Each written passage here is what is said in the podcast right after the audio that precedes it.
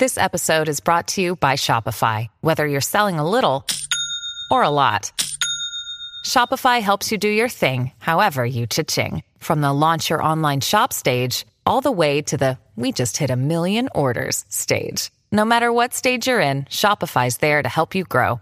Sign up for a $1 per month trial period at shopify.com slash special offer, all lowercase. That's shopify.com slash special offer. Hi und herzlich willkommen zu einem neuen Fall von Mord am Mittwoch. Und diesen Fall möchte ich mit einem kleinen Gedankenexperiment beginnen. Stellt euch mal vor, ihr liegt in eurem Bett. Es ist abends, ihr hattet einen langen Tag, die Arbeit war anstrengend, aber ihr liegt dort mit eurem Freund und döst schon ein bisschen ein. Und plötzlich werdet ihr wach wegen einem lauten Knall. Ihr wisst nicht so richtig, was passiert. Und ehe ihr so richtig klarkommt, fallen schon die ersten Schüsse. Und jetzt stellt euch vor, Ihr habt nichts verbrochen. Ihr werdet einfach so grundlos attackiert und das auch noch von der Polizei. Und das, was jetzt wie ein absoluter Albtraum klingt, ist wirklich passiert.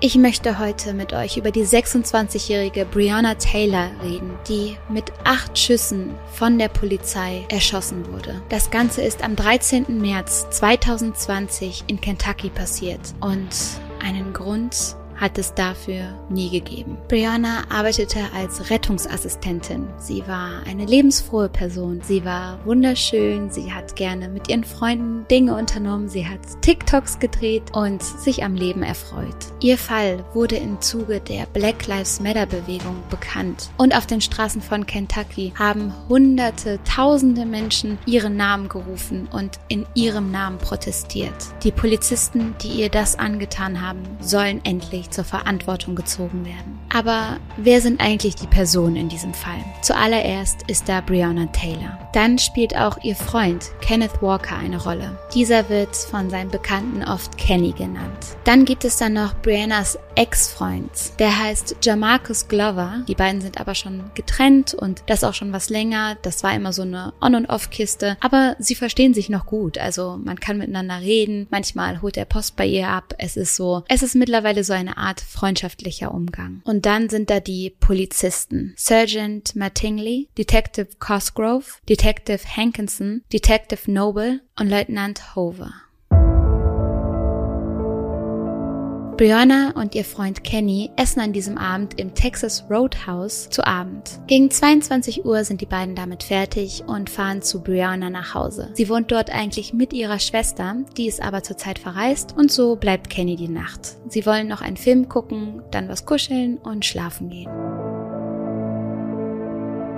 Es ist kurz nach halb eins. Brianna und Kenny liegen im Bett. Der Fernseher läuft noch, Brianna ist aber schon eingeschlafen. Kenny ist noch wach, als er plötzlich ein ohrenbetäuberndes Hämmern gegen die Tür hört. Auch Brianna wird aus dem Schlaf gerissen und schreckt hoch. Ihre erste Reaktion ist, wer ist da? Aber niemand antwortet.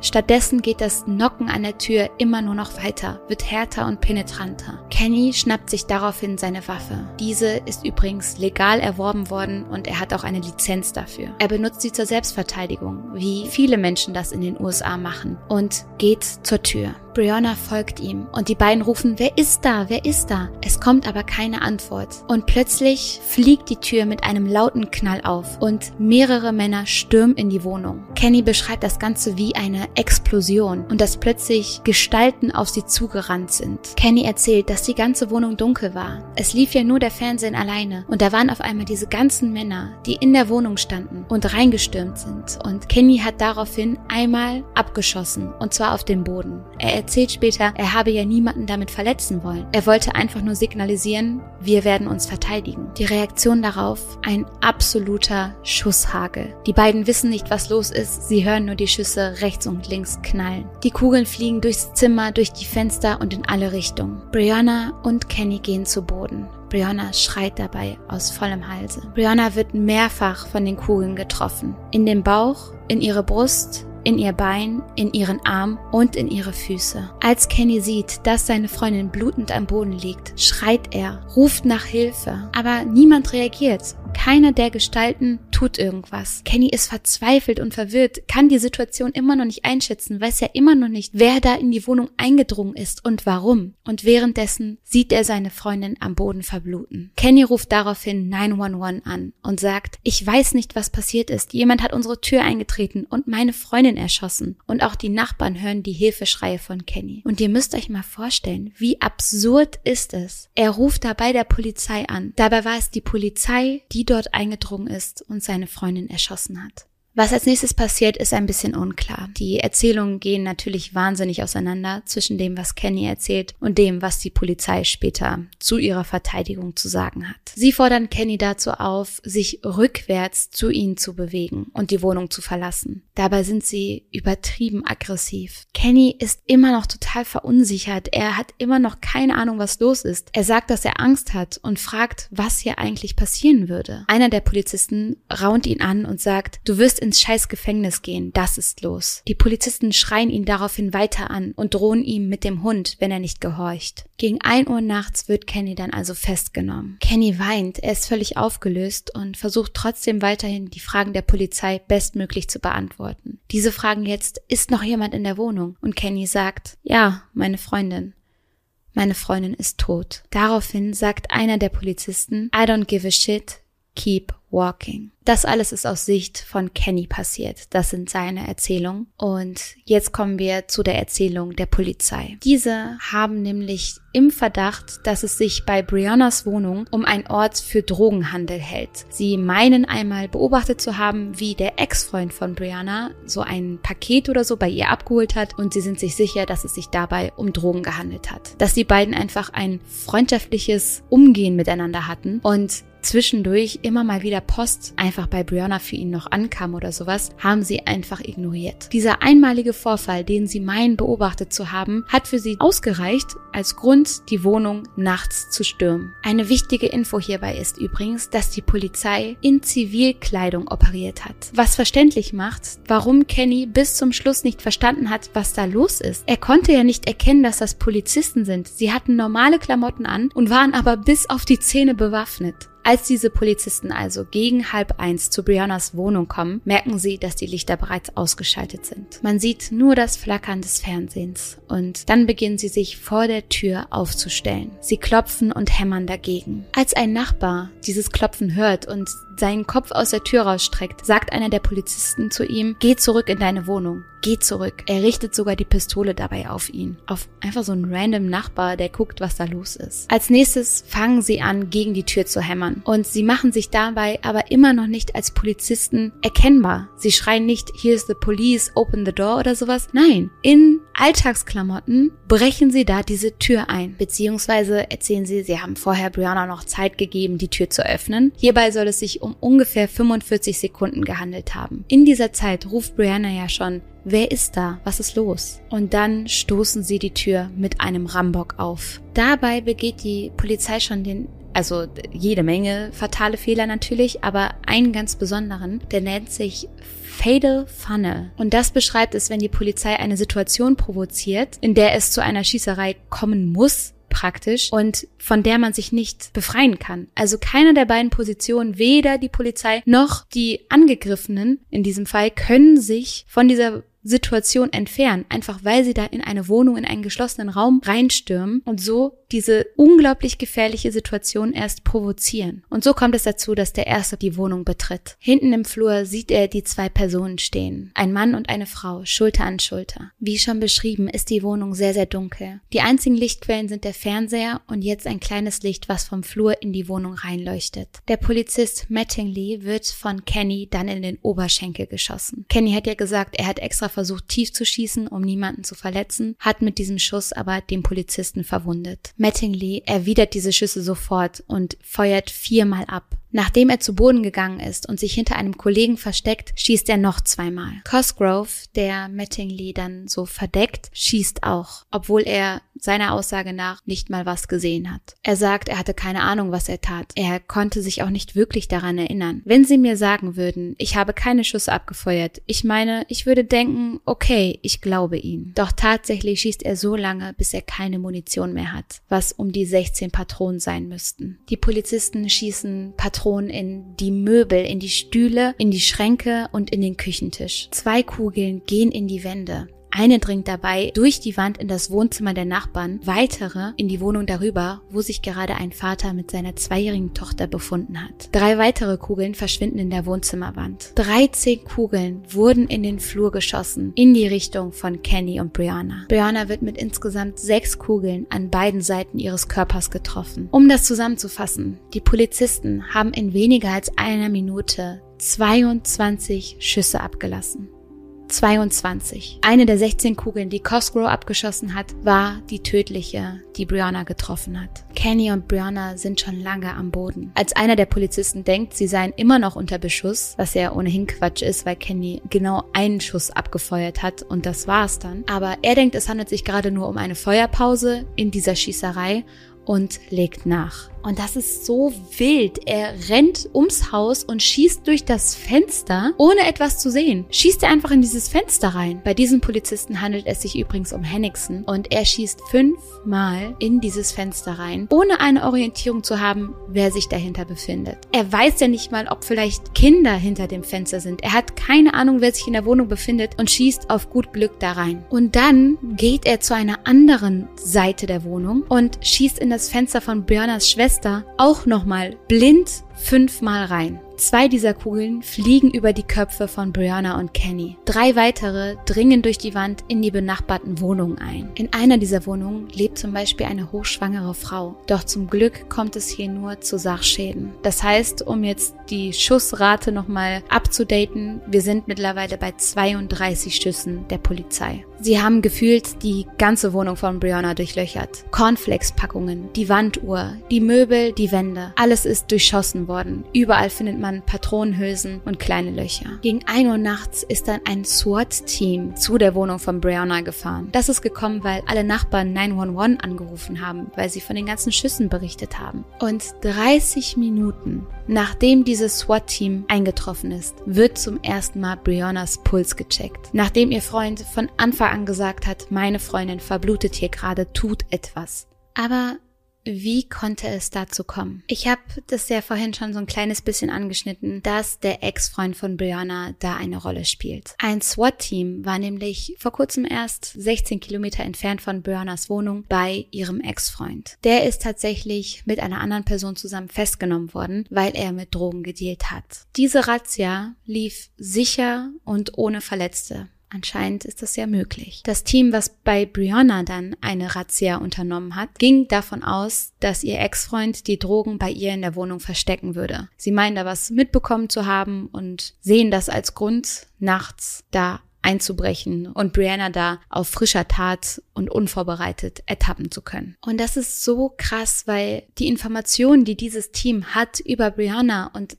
den ganzen Fall, die sind sowas von schlecht. Zum Beispiel wussten sie nicht mal, dass Brianna schon lange nicht mehr mit ihrem Ex zusammen ist und mittlerweile mit ihrer Schwester zusammenlebt. Sie gingen davon aus, der Typ würde immer noch da wohnen. Wo ich mir denke, dann schließt doch erstmal die Ermittlung ab, findet alles heraus, was herauszufinden ist, bevor ihr eure Schlüsse zieht. Außerdem sei das Team davon ausgegangen, dass Brianna alleine zu Hause ist. Wo ich mir auch denke, ehrlich, eine Frau, wo ihr denkt, dass die alleine zu Hause ist, da muss man die Tür eintreten des Nachts. Das andere SWAT-Team, was ja mit diesem Fall auch beauftragt war, sagt, dass sie von vornherein das Gefühl hatten, dass etwas Schlechtes passiert. Sie kritisieren generell die Arbeit des anderen Teams und sagen, dass die schon häufiger mit Informationen falsch umgegangen sind oder sich einfach nicht richtig informiert hatten, dass sie ihre Arbeit nicht gründlich genug verrichtet haben. Tatsächlich wurde der Durchsuchungsbeschluss bei Brianna aber bewilligt, da man eben davon ausgegangen ist, dass ihr Ex da Drogen verstecken würde. Etwas, was hier aber ganz wichtig ist zu betonen, ist, dass Kenny sein Grundstück verteidigen darf. Wenn er denkt, es handelt sich um Einbrecher, um Leute, die ihm oder seiner Freundin oder seinem Haus und Gut und was weiß ich etwas antun wollen, dann darf er sich verteidigen. Und er durfte das auch mit einer Waffe tun, da er diese legal erworben hat und auch die Lizenz dafür besaß. Im Gegenzug hat natürlich auch die Polizei das Recht, sich zu verteidigen.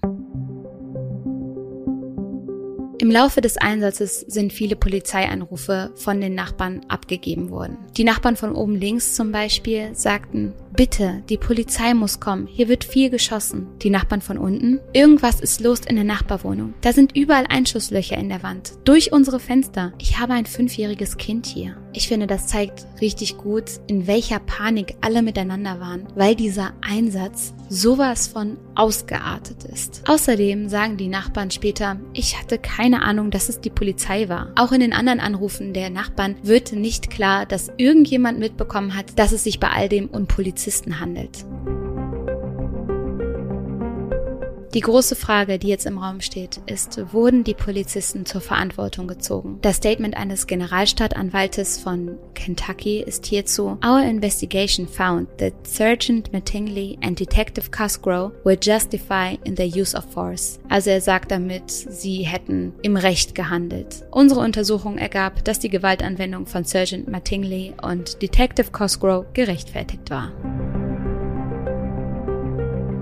Briannas Familie hat mittlerweile eine Entschädigung erhalten von über 12 Millionen Dollar. Eine Entschädigung dafür, dass ihre Tochter, ihre Schwester, ihre Cousine einfach so ihr Leben verloren hat.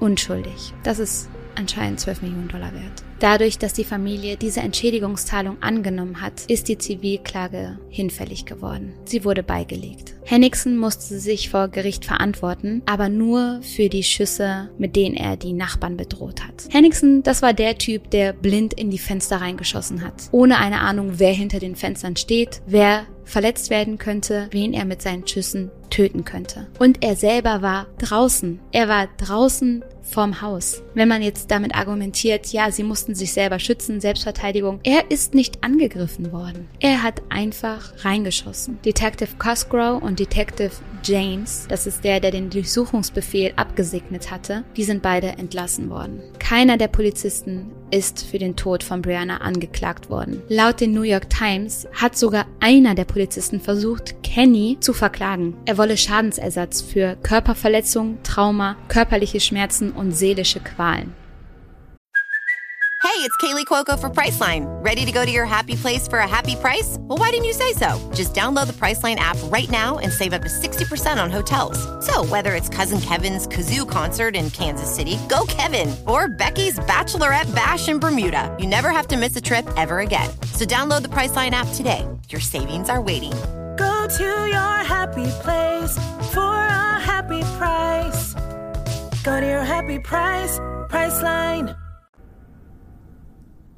Ein Polizist verklagt Kenny, den Mann, dem sie seine Freundin genommen haben, der nach Hilfe gebettelt hat, weil seine unbewaffnete, unschuldige Freundin am Boden verblutet ist. Den verklagt er auf Schadensersatz wegen seelischer Qualen.